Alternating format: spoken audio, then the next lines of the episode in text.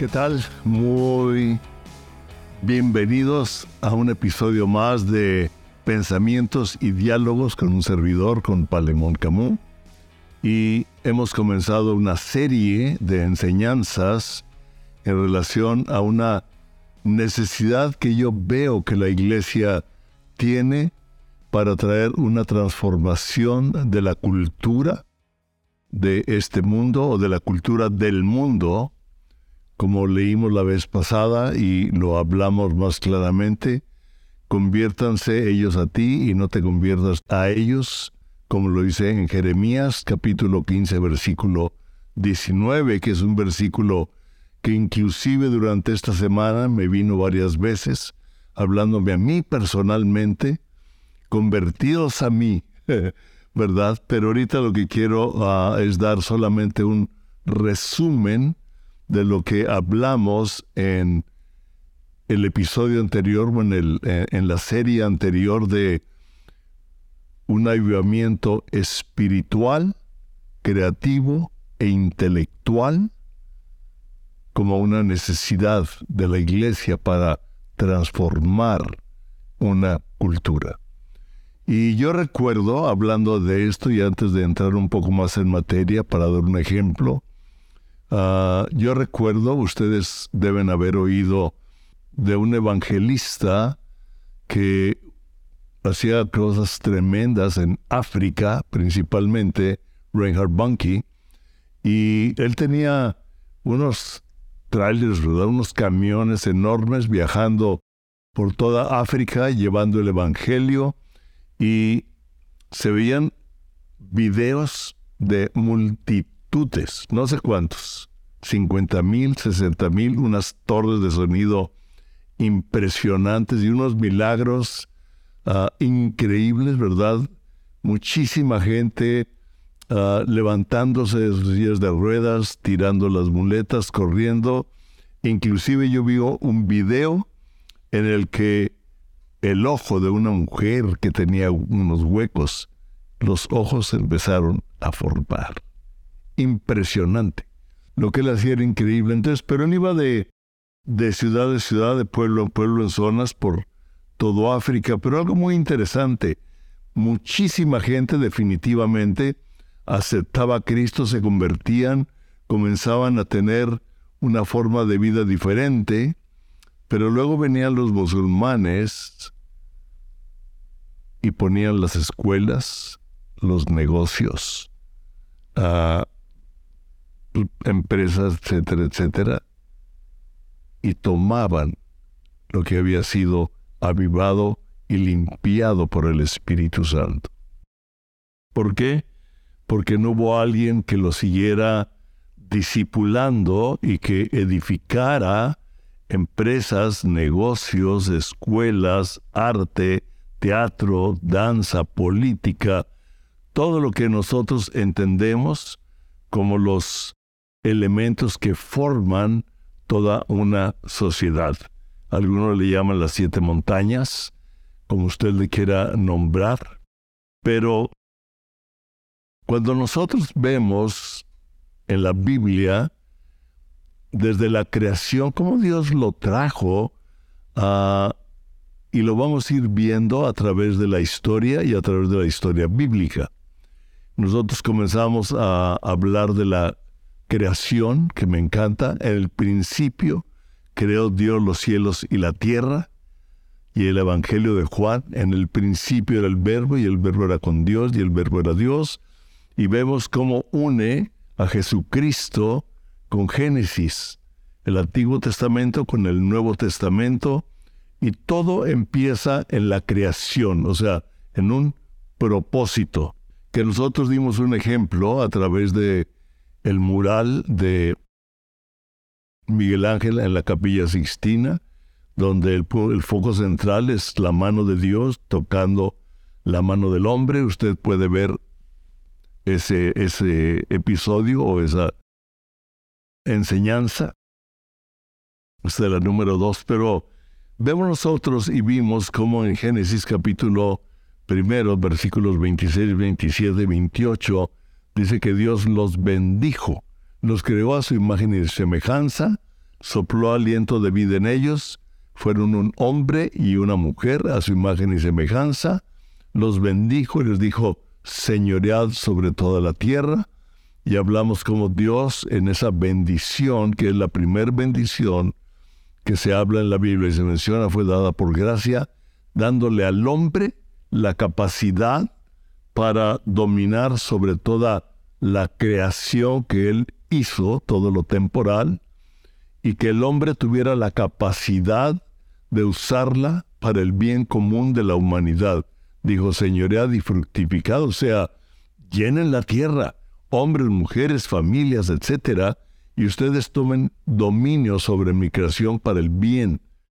Ahora, nosotros sabemos, ah, usted lo sabe muy bien, que Adán y Eva fueron engañados por la serpiente, los, ah, por los cinco sentidos Eva fue engañada, ah, diluyendo la palabra de Dios y ella creyendo a esa teología o a esa enseñanza o a esas palabras que le estaba hablando la serpiente y decidió hacer lo que otra voz le habló y no lo que Dios les había hablado. Qué importante es oír a Dios y hacer aquello que Dios me pide, que la palabra de Dios me pide, sin dudar, sino teniendo la fe y la seguridad de lo que Dios dice es la absoluta verdad. Vemos que nosotros, ellos pecaron, de ahí vino todo el problema de la humanidad. Hemos oído muchas veces que muchos les vamos a reclamar, pero si usted y yo hubiéramos estado ahí, muchos nos reclamarían a nosotros también, así es que forget it, ¿verdad? Ah, nosotros vemos que la descendencia de Adán y Eva después de pecar ya no fue a imagen de Dios, fue a imagen de Adán y Eva. Y entonces ya con una naturaleza de pecado, tuvieron a sus hijos y vemos nosotros que Caín tuvo celos porque ah, Dios vio con agrado las ofrendas de Abel. Algo habría en el corazón de Caín porque estaba equivocado que decidió matarlo. Dios le llamó la atención, usted lo puede leer ahí en, en, su Biblia. Y Dios le habló y le dijo, lo que vas a hacer está mal, pero tú te enseñorearás de tu deseo, fíjate. Te enseñorearás sobre tu deseo. Y vemos que ahí Caín tuvo que huir, ¿verdad? Dios le dijo, te me vas de aquí. Dijo, pero me van a matar, ¿verdad? Y Dios de todos modos lo bendijo para protegerlo. Es increíble. ¿Cree usted que Adán y Eva eran inteligentes? Hablando de la creatividad y de la inteligencia. Le pusieron nombre a todos los animales. Adán le puso nombre a todos los animales. A todos se requiere una mentalidad y recordar los nombres. Y después dice que los puso a labrar la tierra del Edén. O sea, labrar significa trabajar la tierra para que produjera un fruto. Y esto era crear herramienta, tal vez la necesidad de crear una, un lugar donde vivir, donde almacenar, etc. Al tener hijos, eh, quiero que usted se imagine, ¿verdad? Pero no eran cavernícolas, eran hombres inteligentes con la capacidad creativa para usar y sojuzgar la creación, la tierra, como Dios les había mandado. Y en Génesis capítulo 4, del 20 al 22 de la descendencia de Caín, que mató a su hermano Abel, dice que dice que Ada dio a luz a Jabal, el cual fue padre de los que habitan en tiendas. O sea, tenían la capacidad de fabricar tiendas donde vivir, donde resguardecerse.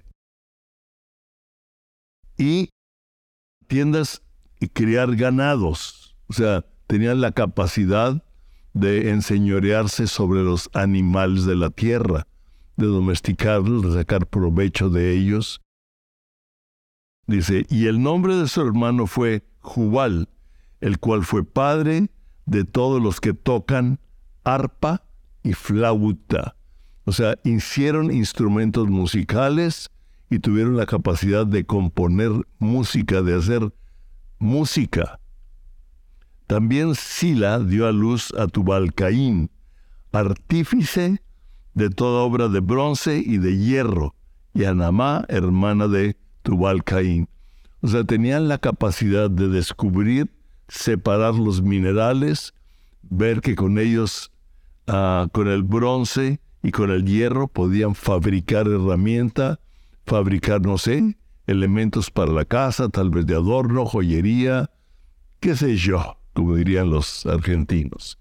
O sea, vemos que era gente inteligente, era gente creativa, no eran cavernícolas. No, no, no, no. Se comunicaban y construían y hacían y utilizaban la creación para beneficio de ellos. Usted sigue leyendo y llegamos a Génesis 11, después del diluvio, cuando Nimrod, que era un hombre poderoso, ¿verdad? Puede leer más. Yo quiero leer Génesis del 11, del 1 al 8. Ya en un momento di una ah, explicación más detallada de todo esto, pero entonces lo voy a leer de todos modos. Dice, Tenía entonces toda la tierra una sola lengua y unas mismas palabras, o sea, tenían un idioma y se comunicaban entre ellos con palabras de un idioma que podían entender. ¿Ok? Aconteció que cuando salieron de Oriente hallaron una llanura en la tierra de Sinar y se establecieron ahí. Un día se dijeron unos a otros, vamos, hagamos ladrillo y cosámoslo con fuego. Así el ladrillo le sirvió en lugar de piedra y el asfalto en lugar de mezcla. Después dijeron, vamos, aquí es la clave de lo que quiero seguir. Edifiquemos una ciudad y una torre cuya cúspide llegue al cielo y hagámonos un nombre por si fuéramos esparcidos por toda la tierra, como que se profetizaron a sí mismos.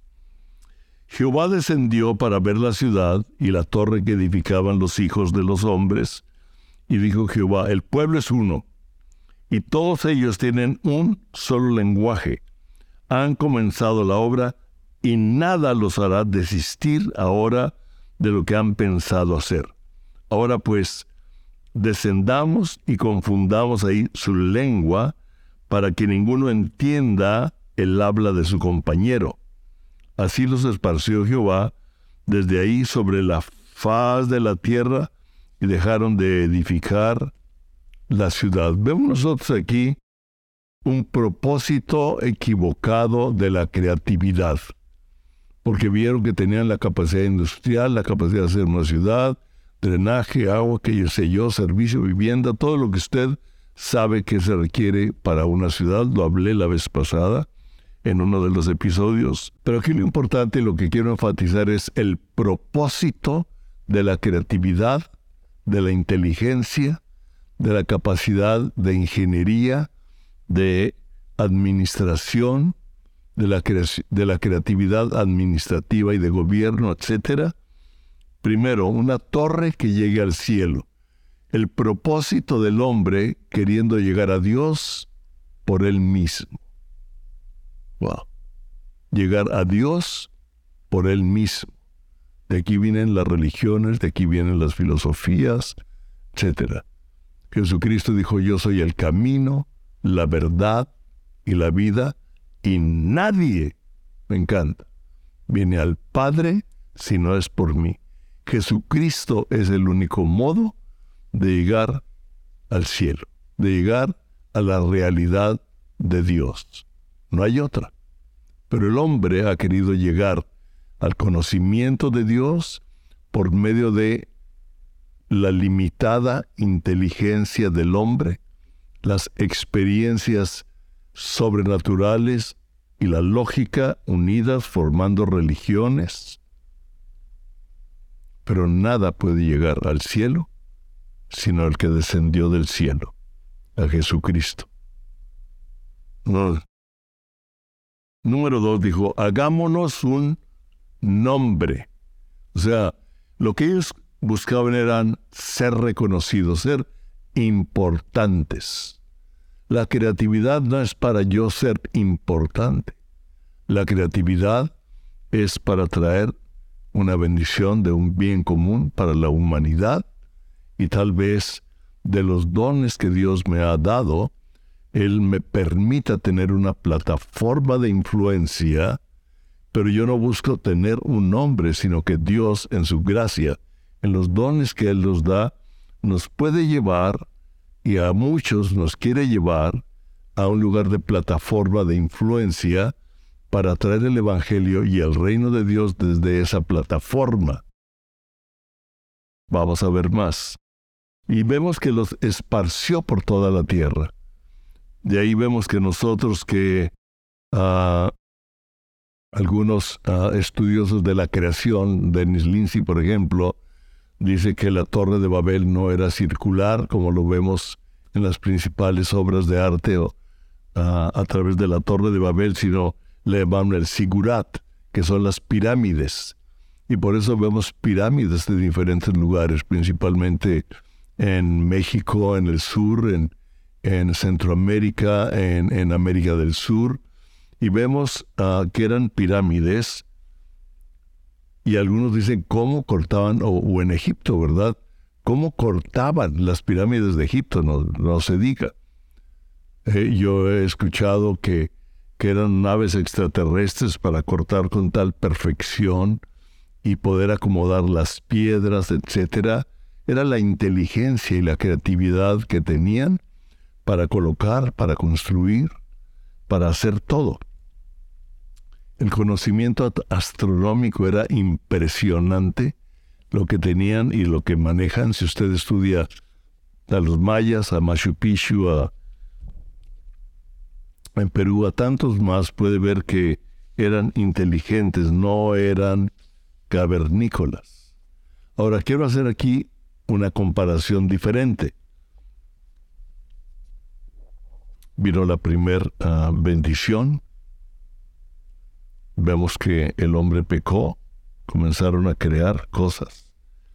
Pero luego el pueblo de Dios, que viene de Abraham, de Isaac y de Jacob, cuando andan en el desierto, Dios le pone a Moisés el hacer un tabernáculo y en Éxodo capítulo 35 nos habla del primer derramamiento del Espíritu.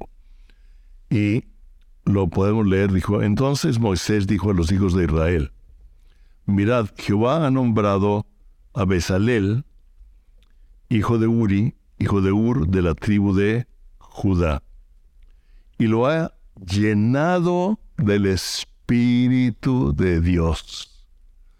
¿Usted tiene el Espíritu Santo? Usted ya aceptó a Cristo como Señor y Salvador. Usted ha sido lleno del Espíritu Santo. El Espíritu de Dios mora en usted y usted tiene la misma capacidad de ese derramamiento que vino en Éxodo. Pero fíjese todo lo que dice. Y lo ha llenado del Espíritu de Dios en sabiduría. Me encanta en inteligencia, en ciencia y en todo arte.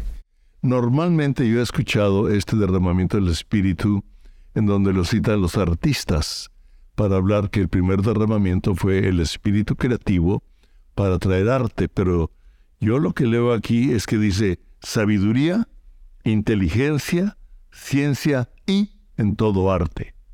El arte es parte para proyectar diseños, para proyectar diseños.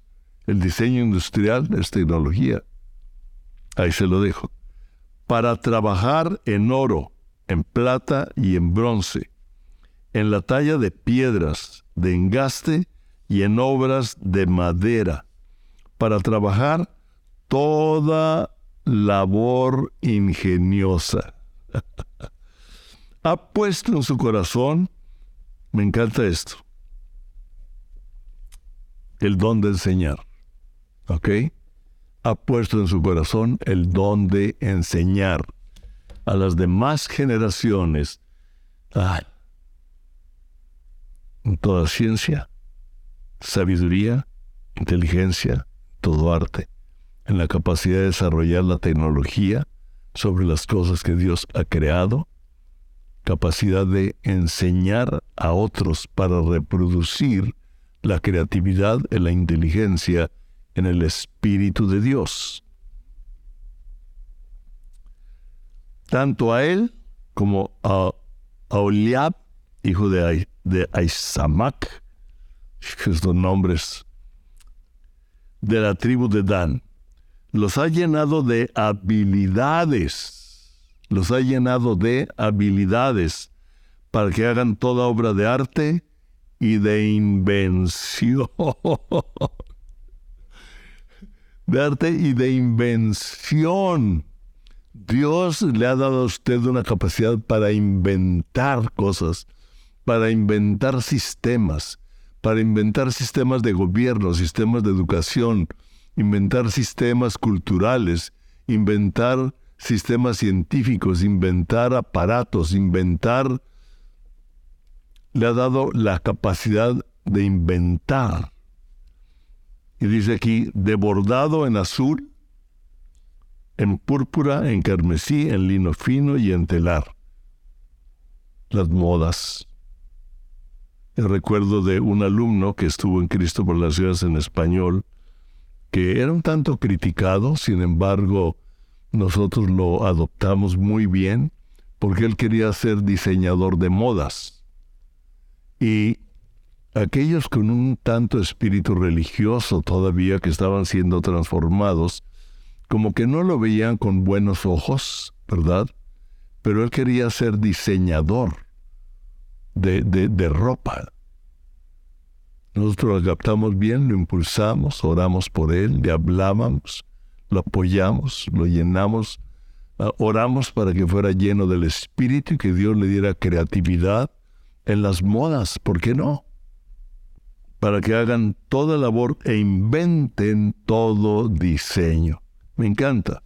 Nosotros podemos saber, ver aquí la, la apertura que Dios nos da al traer un avivamiento, o sea, un derramamiento, un despertar del Espíritu, un despertar a la obra de Dios en nosotros y a través de nosotros para crear, para inventar y la inteligencia para ejecutar. ¡Wow! Éxodo 36, 1 dice, Así pues, Besaliel y Aulab y todo hombre de talento, a quien Jehová haya dado sabiduría e inteligencia para saber hacer toda la obra del servicio del santuario, harán todas las cosas que ha mandado Jehová. Vemos nosotros aquí ah, la importancia de crear, de la innovación, de crear para transformar una cultura. De aquí quiero centrar en algo, una innovación. Lo vamos a ampliar después, pero la creatividad debe estar fundada en los valores de Dios y necesitan estos valores ser expresados para crear una innovadora transformación. Ok. Todo lo que Dios nos ha dado de dones prácticos, de habilidades prácticas, uh, dones espirituales que llenan, que llegan al hombre, a la mujer, para despertar los dones creativos, la inventiva, la ciencia, la inteligencia, y usarlo para expresar la grandeza de Dios. No la grandeza mía, no la grandeza del hombre, no para hacerme un, un nombre, no para llegar yo al cielo, sino para crear una plataforma en llevar el Evangelio de Jesucristo, que es el único por el cual podemos llegar a la presencia del Padre. Yo recuerdo, y lo comenté en alguno de los episodios, que cuando estábamos diseñando el Museo de la Historia de la Tierra, ah, vimos mucha tecnología, vimos mucho diseño, hubo gente que nos apoyó jóvenes, llenos del espíritu, con una iniciativa que, increíble para diseñar gráficos, para crear espacios, para dar profundidades, para darle una belleza a lo que queríamos hacer, para impactar a la generación con la creación de Dios. Ah, creo que ya lo he hablado antes y si no por ahí está, tal vez lo hable otra vez. Pero Dios me habló algo y me dijo, la belleza, la tecnología y la excelencia abren el alma para recibir el mensaje. El mundo lo sabe, el diablo lo sabe, y él hace cosas por medio de artistas, por medio de diseñadores, por medio de técnicos, hace cosas bellas, ¿verdad? Y crea una plataforma. Y lo hacen con una excelencia que los hace ser famosos y la tecnología los lleva a ir más allá de la creatividad. La creatividad sin tecnología no tiene avance y la tecnología y la creatividad sin mercadotecnia tampoco tiene avance. Tiene un desarrollo, pero requiere la industria, requiere los empresarios, requiere toda una organización gubernamental que le dé una función a toda la sociedad, etcétera. Eso usted véalo, que Dios le dé más, pero la belleza, la tecnología y la excelencia abren el alma para recibir el mensaje. Y usted puede ver cómo el mundo lo, lo hace, pero la iglesia lo critica. Hijo, perdóneme. ¿Por qué lo vamos a criticar? No, es que eso no es de Dios. Dios nos mandó a adorar a Dios. La palabra adorar es una palabra que, implica poner a Dios en primer lugar realmente sobre todo lo que hacemos en todas las áreas de nuestra vida. Lo adoramos por medio del trabajo, lo adoramos por medio de la creatividad, lo adoramos por medio de la tecnología, lo adoramos por medio de la excelencia en aquello que hacemos. Yo recuerdo que ah, nunca veo esos programas, pero en un momento dado vi un pedacito que quise fijarme y en un concierto de Lady Gaga, famosa, con una plataforma impresionante. Ok. Ah, ella con unos vestidos mecánicos, bellos, realmente muy bonitos, con una tecnología impresionante, ¿verdad? Con una coreografía increíble, con unas luces, con un sonido, con una música que la respalda, ¿verdad? Con, con elementos que le ayudan a amplificar y a poner su voz en una mejor condición, etcétera, ¿verdad? Y da un concierto increíble. La gente se levanta a aplaudir, ¡wow! ¿verdad? Porque le llegó al alma. Y entonces ella dice, la mitad de este concierto es para el movimiento gay. Lesbianas, gays. La gente... Oh. ¿Vio usted el último evento de los Grammys donde creó una controversia increíble, donde traen en medio un show que es prácticamente un... Yo no lo vi, vi cachitos por de las noticias, ¿verdad? de escenas demoníacas, ¿verdad? En danzas que ah, daban la, la, tendencia a, a, una orgía, o sea, algo horrible. Y al final la gente adorando a Satanás. Satanás no existe, entonces ¿por qué lo adoran? Y no adoran al único, verdadero Dios. Usted y yo hemos sido llamados para transformar una cultura del mundo influenciada por la cultura de las tinieblas, por medio de un despertar del Espíritu en nosotros, ser llenos del Espíritu Santo, despertando los dones, la creatividad, la inteligencia, la inventiva, para un bien común de la humanidad y traer el Evangelio de Jesucristo por medio de lo que Él nos ha dado y lo que Él le ha dado a usted y a mí es mayor que lo que le ha dado al mundo. Mayor es el que está en mí que el que está en el mundo. Cristo en mí, la esperanza de gloria. Usted y yo somos la esperanza para este mundo. Pero tenemos que atrevernos, tenemos que romper con muchos patrones religiosos. Y que Dios nos dé la sabiduría y la inteligencia espiritual para tomar toda la herencia que Él nos ha dado, como lo dice en Colosenses. Dios los bendiga y que Dios le aumente de estas pláticas, de esta serie sobre un ayudamiento espiritual, creativo intelectual, una necesidad de la iglesia para transformar la cultura del mundo. Transfórmense ellos a nosotros y no nosotros a ellos. Dios lo bendiga en el nombre de Jesús. Amén.